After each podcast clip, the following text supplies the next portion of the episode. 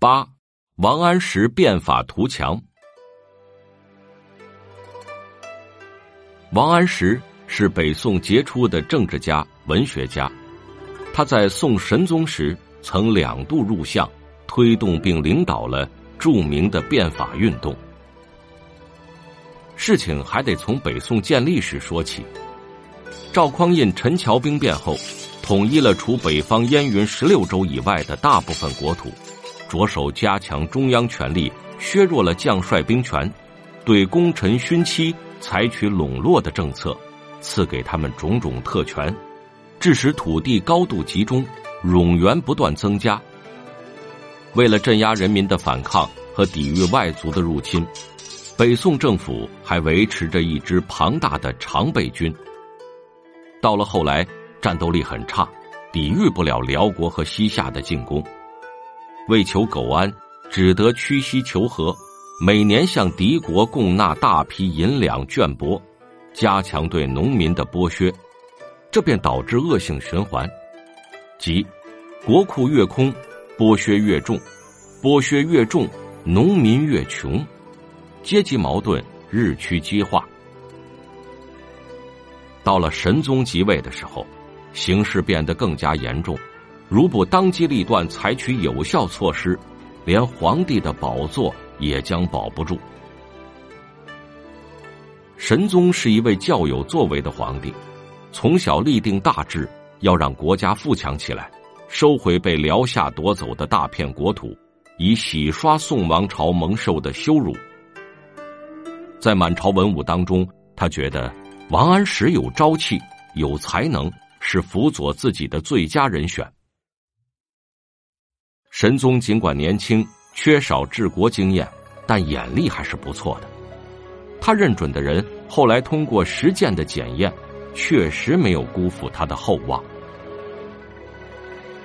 王安石，字介甫，抚州临川人，今江西抚州市临川区。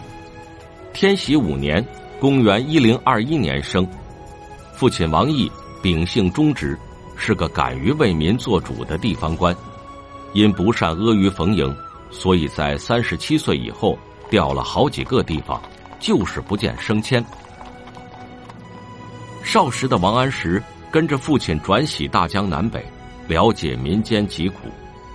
父亲刚直不阿的品格也在他身上打下了烙印。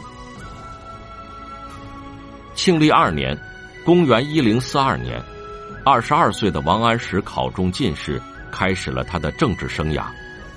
起初被派往扬州做签书判官。二十七岁那年被任命为鄞县（今浙江宁波知县）。他上任后深入乡村了解民情，领导农民兴修水利、疏通河道，实行政治改革，把鄞县治理的井井有条。每当青黄不接的时候，他就打开官仓。把粮食带给贫苦农民，等到秋收偿还时，政府只收少量利息。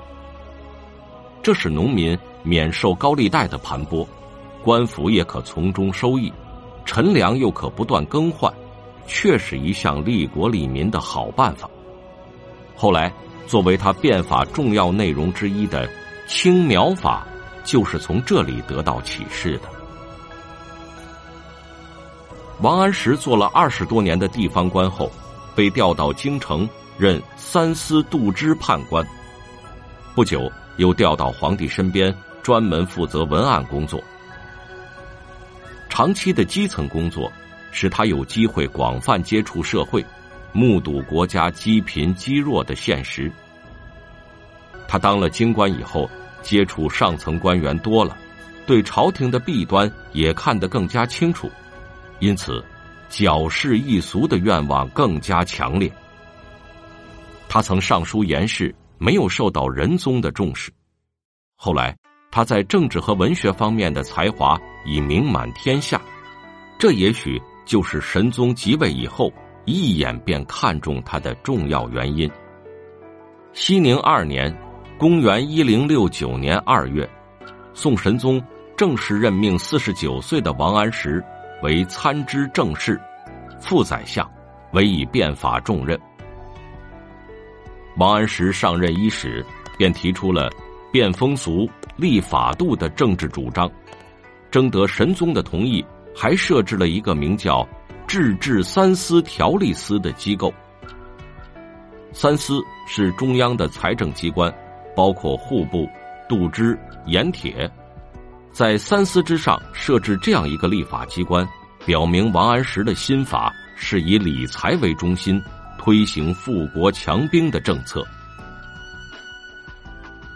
王安石采取的改革措施，大多着眼发展生产、开发财源和增强国防能力。在求富方面，他实行。平均赋税和负担的均输法、免役法、方田均税法。发展生产方面有青苗法、农田水利法，还有控制市场物价的市役法等。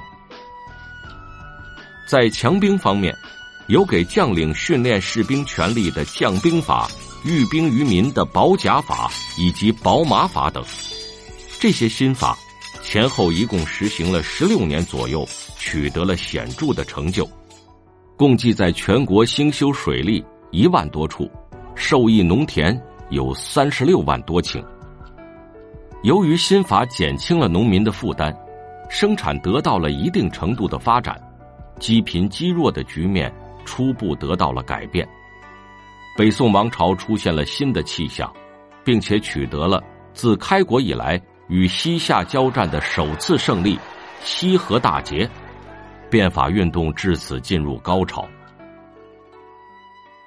虽然新法符合封建国家的根本利益，有利于巩固宋王朝的统治，却在一定程度上限制和打击了地主豪绅、官僚贵族、大商人和高利贷者的利益，因而遭到了强烈的反对。就拿青苗法的实行来说。以往在青黄不接的时候，贫苦农民为饥寒所迫，不得不向大地主借谷度荒，几个月后加倍偿还。青苗法则规定，农民每年可以向政府借贷两次，春贷夏收或秋贷冬收，偿还时收息二分，这就避免了高利贷对农民的盘剥，政府也从中得到了收益。受到农民的普遍欢迎，那些依靠高利贷谋取暴利的豪族大户却因此断了财源。以御史中丞吕惠为代表的达官贵族，经过一番紧锣密鼓的策划，在神宗面前隶属王安石的十大罪状，说他慢上无礼、好名欲尽、徇私抱怨、专威害政等等。对于这些诽谤，王安石并不放在心上。真正令他寒心的是来自挚友的指责和非议。司马光是王安石多年的好友，情同手足。自从推行新法以来，司马光一连写了三封长信，指责新政是清官、生事、争利、拒谏。这些意见也说出了一批守旧官僚。早就憋在心里的话，为了澄清事实、矫正视听，王安石觉得自己再也不能保持沉默、顾全友情了。他写了一篇《答司马谏议书》，有力的驳斥了挚友的无端指责。随着改革的不断深入，守旧派的抵制和阻挠愈演愈烈，上头制定的新法。到下面实行起来，往往变得面目全非，反而引起农民的不满。比如免役法规定，需按土地和财产等经济条件，把百姓分成十等，一二三等，每年向政府交纳不同数量的免役钱，官家大户都不例外。政府用这笔钱雇人服役，四等以下人户依法免征。这就触犯了官僚地主的利益。一天，率先试行免役法的开封府东明县知县贾帆，接待了一位从京城来的不速之客。经过一番密谈，把本该划为四等的农户升为三等，这就引起了许多人的不满，酿成事端。知县贾帆早在闹市群众聚集县衙之前，已通过枢密使文彦博调离东明。这就是轰动一时的东明事件。守旧派抓住这件事大做文章，他们向神宗报告说：“东明百姓闹事是贯彻新法激起的，请取消免役法，以安定民心。”好在王安石早已把事情的真相抢先奏闻皇上，争取到了神宗的支持，才免遭暗算。后来经过调查，发现那个赴贾府密谋的人正是文彦博的亲信。曹高两位太后也跳出来摇唇鼓舌，攻击和诋毁新法。熙宁七年，天下大旱，加上华山发生地震。他们便与守旧派官僚串通一气，把自然灾害同新法的实施联系起来。曹高太后痛哭流涕的对神宗说：“王安石背逆天意，搅乱人心，动摇了大宋的基业。”尽管神宗对王安石非常信任，但由于太后的压力，他只好免去了王安石的宰相职务。新法。继续推行。王安石走后，神宗把王安石的得力助手吕惠卿提为参知政事。吕惠卿不仅在皇亲国戚、元老重臣的一片反对声中给自己留了后路，不为推行新法尽心尽力，而且还在皇帝面前说王安石的坏话，使之不能重新入相。神宗死后，高太后垂帘听政，司马光当上了宰相，新法被彻底废弃。